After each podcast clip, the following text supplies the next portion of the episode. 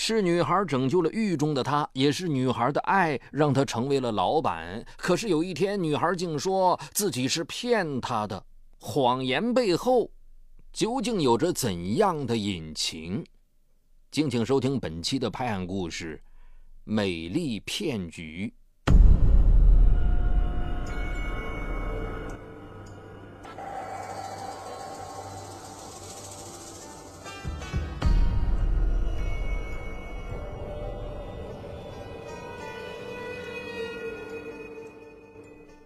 二零零三年六月二十一日是周奎坚生命中一段特殊日子的开始。那天，周奎坚正在宿舍和几个同学聊天，一个同学喘着粗气推门喊道：“咱们宿舍老六的钱包被一个痞子抢了！”同学们听说后义愤填膺，马上找到了正在玩台球的那几个小痞子。身为宿舍老大的周奎坚走过去向他们讨还同学的钱包，结果一帮人打成一片。混战中，周奎坚见一个小痞子抡起砖头向一个同学砸去，他也捡起一块砖头，不管不顾地向那个痞子头上砸了过去。二零零三年十月十八日，周奎坚因故意伤害罪。被判处三年有期徒刑，已经进行了三年的大学生活也提前结束了。周奎坚的家在一个城镇，家乡有一条小河。一年夏天，河的上游突降暴雨，引发了几十年不遇的山洪爆发。临河而居的几十户村民睡梦中就被洪水冲走了，这其中就包括周奎坚的父母。成了孤儿的周奎坚，在当地政府的资助下，两千年考入一所大学。少年失去父母，如今又身陷囹圄，周奎坚对今后的人生绝望了。从那一天起，他开始研究自杀方案：吞铁钉、撕破衣服上吊。然而，他的这些手段都被及时发现，而没有得逞。在管教干部的帮助下。周奎坚暂时打消了自杀的念头。一次在阅览室一本青年杂志上看到一篇文章，是一所大学的一位女生刘艳艳写中学经历。在她的文章里，周奎坚看到了自己的影子，并有了想和刘艳艳通信交流的念头。在管教干部的支持下，周奎坚给刘艳艳写了第一封信。半个月后。就在周奎坚对刘艳艳的回信已经绝望的时候，居然收到了刘艳艳的回信。信上写着：“你肯定以为自己从此完了，其实怎么可能呢？即使同为犯罪者，也有动机上的不同。有人是一犯再犯，以身试法；而有的人则是一时冲动而酿成大祸。你是属于哪一种呢？犯了罪，可以悔过自新。”对于摔倒而又爬起来的人，又有谁会耻笑他呢？信中还有一张照片，照片背后写着：“我的眼睛时时刻刻都在看着你，你不会让我失望吧？”捧着这封意料之外的信，周奎坚好半天不敢相信这是真的。那一天成为他生命中的一个转折点。为了不让刘艳艳失望，周奎坚深刻反省自己，渐渐走出心理的阴影，成了监狱里悔过自新的典型。一次次的表扬和嘉奖中，昔日的自信渐渐回到了周奎坚的身上。红来燕网中。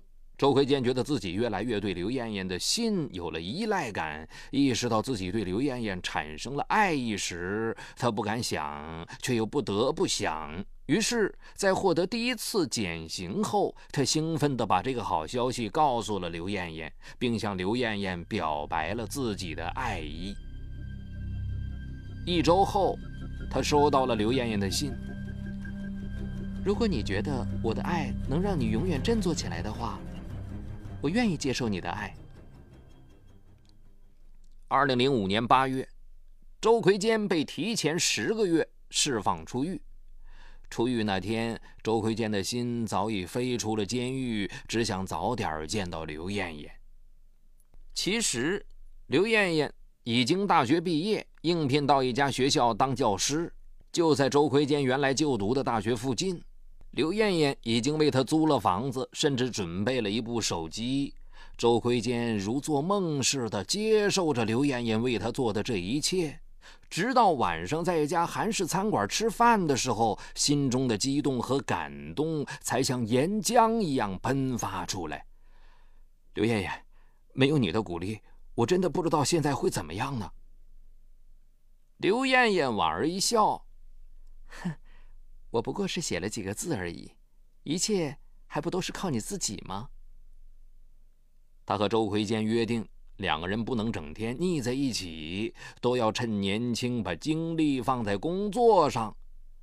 在他的建议下，周奎坚参加了自学考试，并且在一家医药公司找到了工作。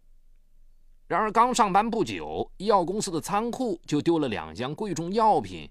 现场勘查表明，盗窃系熟悉仓库的人所为。配合警方做完讯问笔录后，周奎坚在洗手间听到有人在议论：“哎，我怀疑是周奎坚干的。”“不会吧？他挺实在的呀。”“怎么不会呀？你知道吗？他蹲过监狱，从那个大染缸里出来的人，什么事儿干不出来呀？”听着这些议论，周奎坚觉得血脂往上涌，咬着牙才压抑住要挥起来的拳头。当晚，他把刘艳艳约了出来，说了自己辞职的想法。刘艳艳安慰他：“你负气出走，那不就是此地无银三百两吗？没偷就是没偷，踏踏实实的干好自己的工作就行了，早晚有一天会弄清楚的。”半个月后，案件告破，盗窃犯是公司的一名清洁工。周奎坚流泪了，心里暗暗发誓，一定要好好工作，努力学习，以实际行动回报刘艳艳的爱。二零零六年九月二十一日，周奎坚终于拿到了本科毕业证书，他与刘艳艳约好晚上一起到咖啡厅庆祝一下。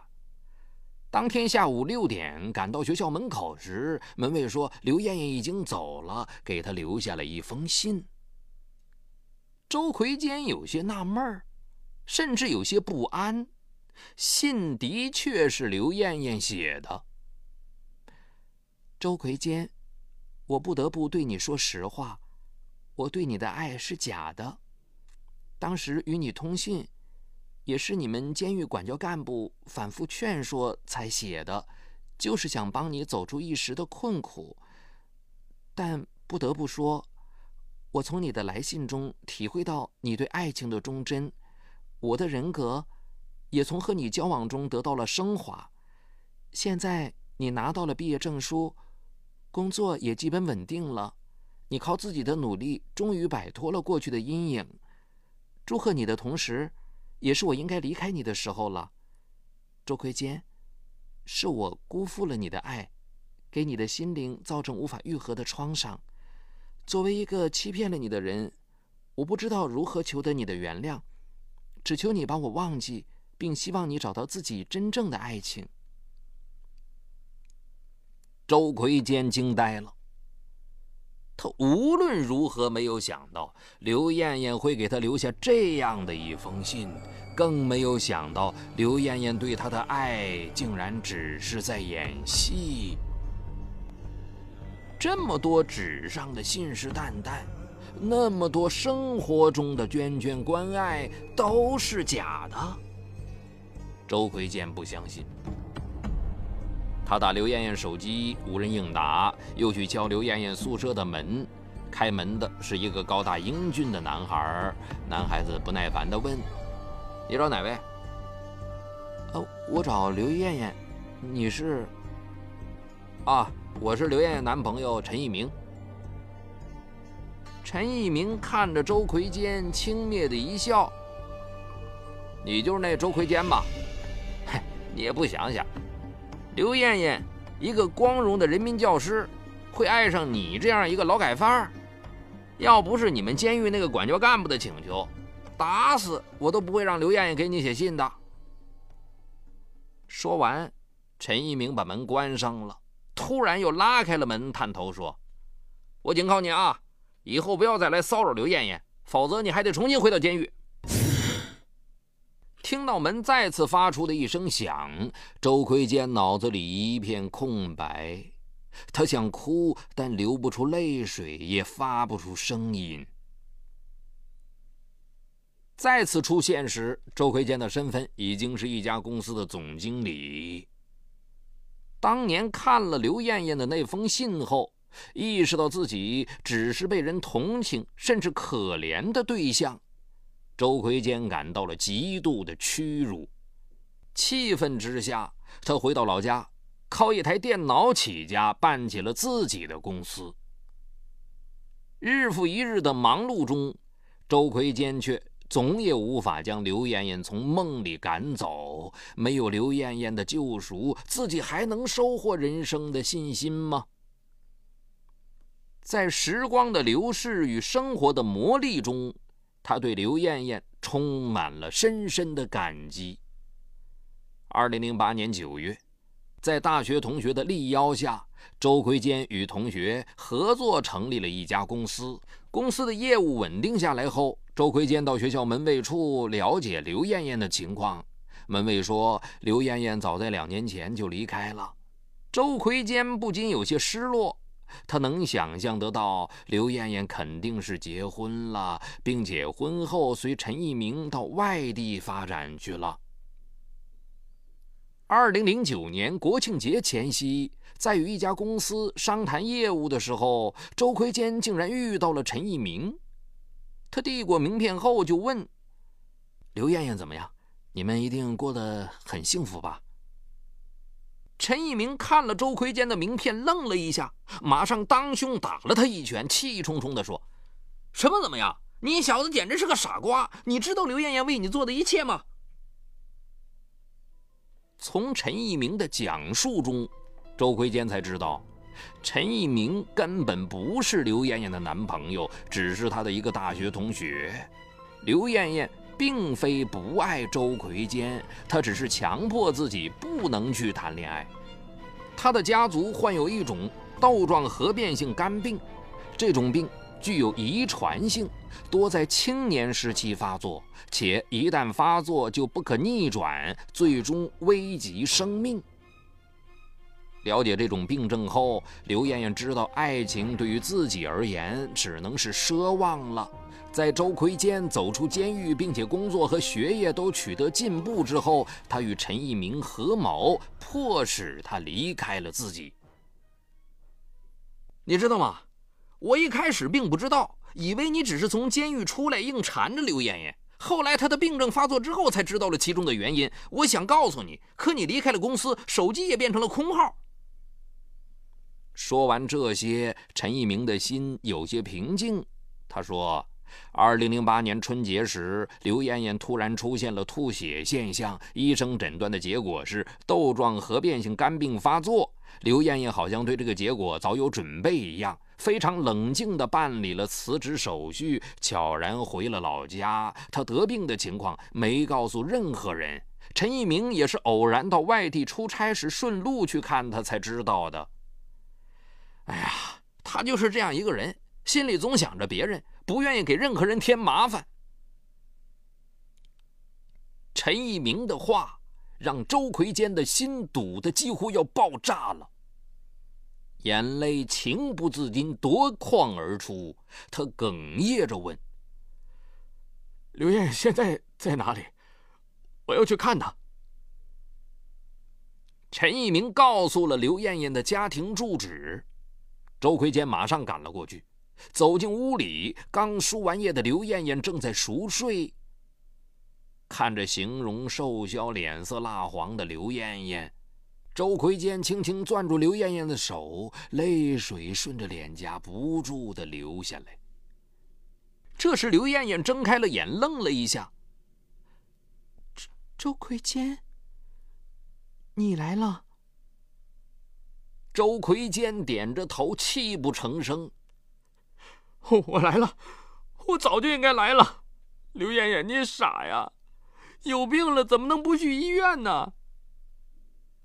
刘艳艳叹了口气：“唉，我了解这种病，去医院也不可逆转，无非给父母亲友增添麻烦负担。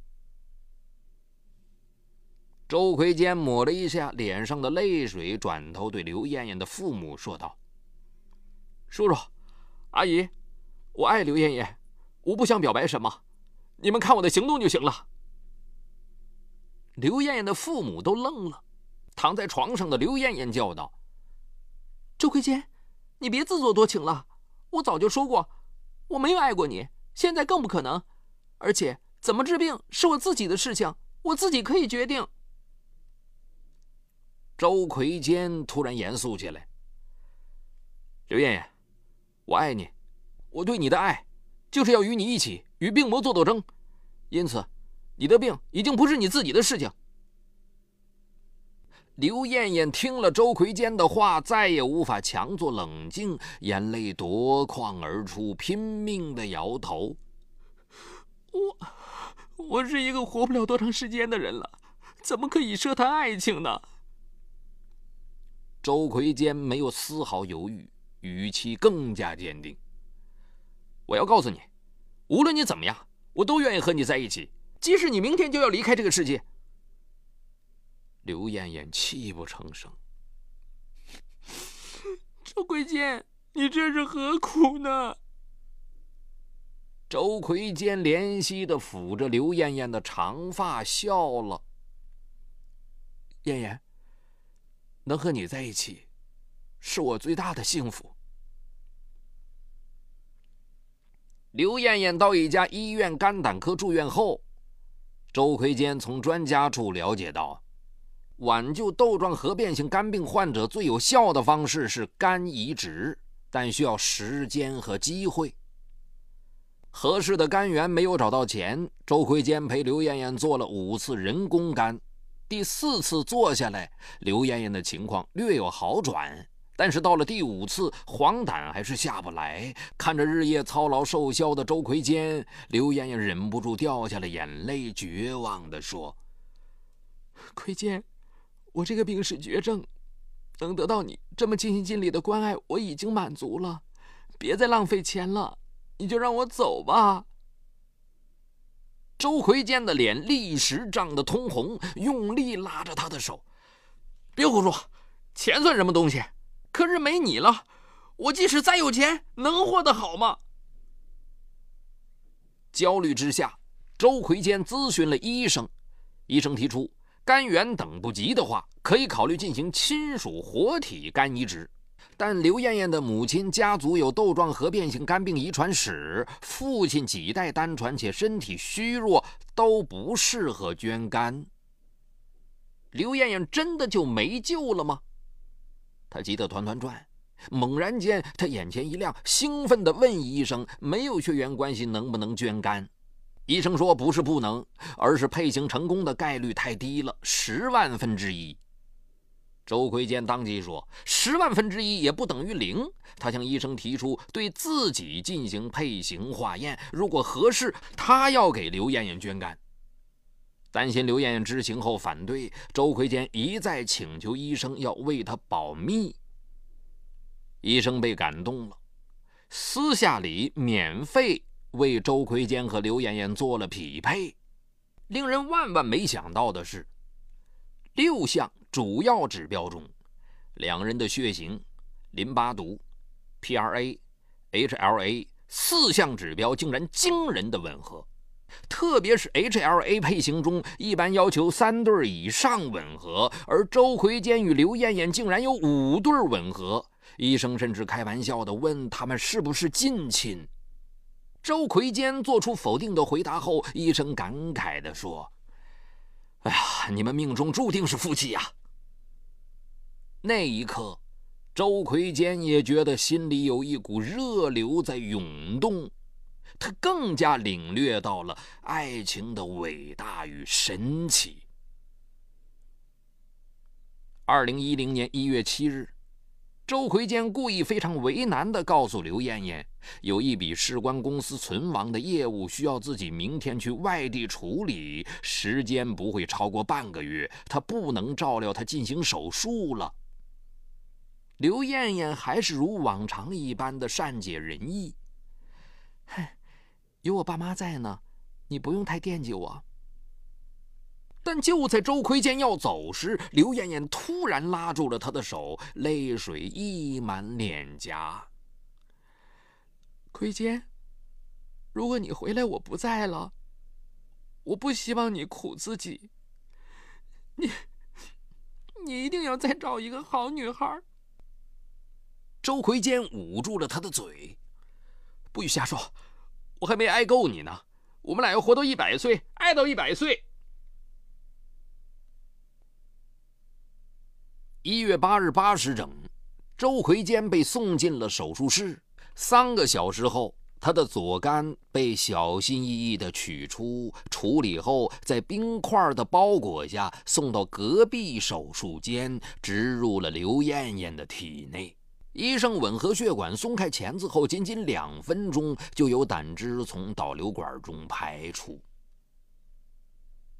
当天下午两点。周奎坚从麻醉状态中醒来，他问的第一句话是：“刘艳艳好吗？”护士做了一个 OK 的手势。刘艳艳的母亲含泪摩挲着周奎坚的手：“孩子，放心吧，刘艳艳真的很好。”周奎坚欣慰的笑了。手术后第十天。刘艳艳身上的管子都撤了下去，她觉得浑身轻松的，只想飞起来，闭着眼睛想象着出院后能再次享受的幸福与温馨。两位护士人员进房查房，他仍沉浸在遐想中，不愿睁眼。这时，他听到护士对医生说：“哎呀，这个病人真有福气，找了这么好的一个男朋友。”肯把自己的肝献给女友，我要是将来有一个这样的男孩子爱我就好了。事情就这样穿帮了，在刘艳艳的要求下，各方面已基本恢复正常的周奎坚被押到了刘艳艳的病房。两个人彼此见面的那一瞬间，眼里都含着泪水，相互凝望着对方。沉默后，他们紧紧拥抱着，泣不成声。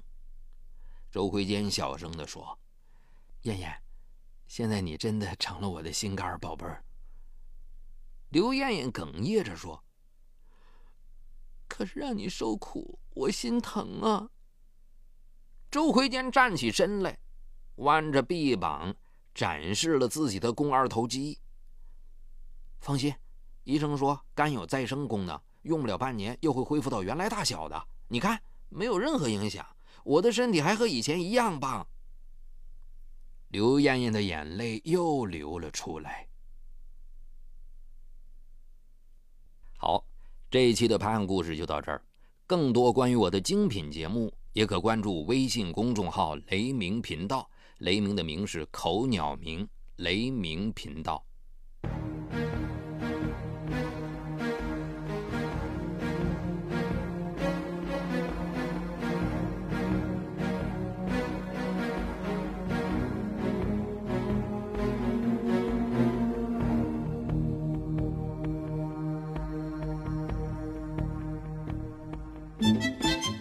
嗨，你好，我是雷鸣，向您推荐我的精品节目《解读自控力》。失控与自控、拖延与高效，一直是我们生活当中循环往复的话题。很多人都有过这样的经历：想要升职加薪，工作却总是拖到最后一分钟才开始；想要攒钱买房，每月的透支卡就总是透支；想要减肥变美，却管不住自己的嘴巴，总是挫败；想要放松一下，却总是忍不住熬夜上网，熊猫眼越来越严重。我想说的是。不是你不够努力，而是不够有自控力。那就听我来详细为你解读斯坦福大学最受欢迎的心理学课程《自控力》，让我们重新成功掌握自己的时间和生活。就在蜻蜓 FM 搜索框里搜索“自控力”三个字，目前已有几十万人做出选择，并借此开始了改变。蜻蜓 FM 搜索“自控力”。